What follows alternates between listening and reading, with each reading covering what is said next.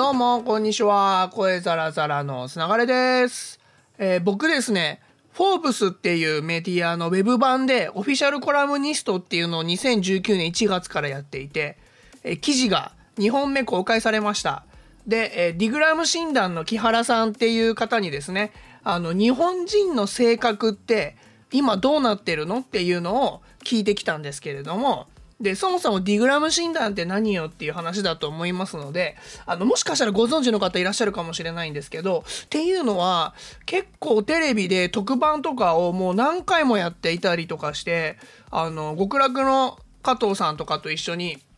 ディグラム診断っていう名前がついた特番をもう何回もやってたんですけども、まあこれ何かっていうと、えーカウンセリングとかにも使われる性格診断でエゴグラムっていうのあるんですけども、あれをベースに統計学とかマーケティングデータをですね、組み合わせてるっていうものになってまして、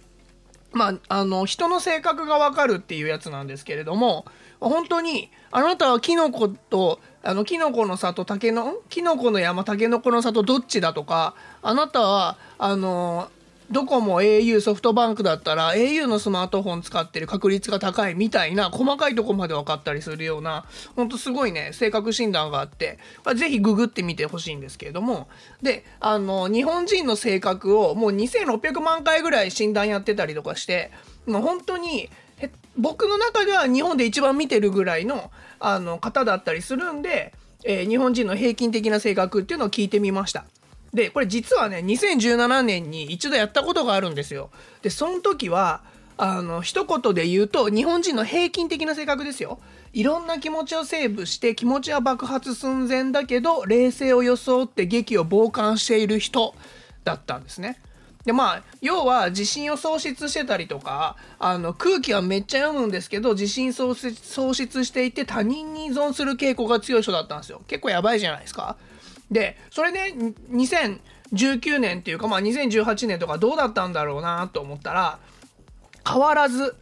えー意思決定を放棄しながらストレスを溜め込んでる性格だったんですよ。で、えー前よりどうなってたかっていうと前はなんか世の中が変わっていくスピードが速すぎて対岸の火事を見るみたいに傍観してたけど今は世の中が2020年に向かって動いてるとか、まあ、平成最後で盛り上がってるとかそれこそ TikTok みたいなのでねあったりしてもう参加しなきゃいけないと。ただそれにストレス感じてるみたいな感じでもう意思決定はしてないわ、えー誰かが何かやってるのに流れを身を任せながらとりあえずやってるけどちょっとストレス溜めてるっていうまあねよりちょっとね性格がやばそうな方向に行ってるみたいなのでまあ論理性がすごく低いあのディグラム診断っていうのをやっていただけると何々型って出るんですけど僕は M 型ってやつなんですけど A ボトム型っていう論理性がめっちゃ低いっていう方が出てたんですけどっていうねことを記事に書いたんですよ。すげえ読まれてて今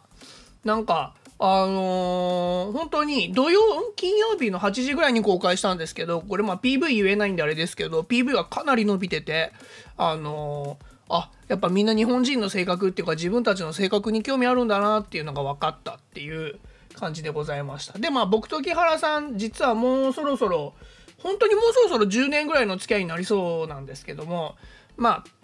エイサー時代にあのこの性格診断を使ってあのエイサーでもやったことがあったりとか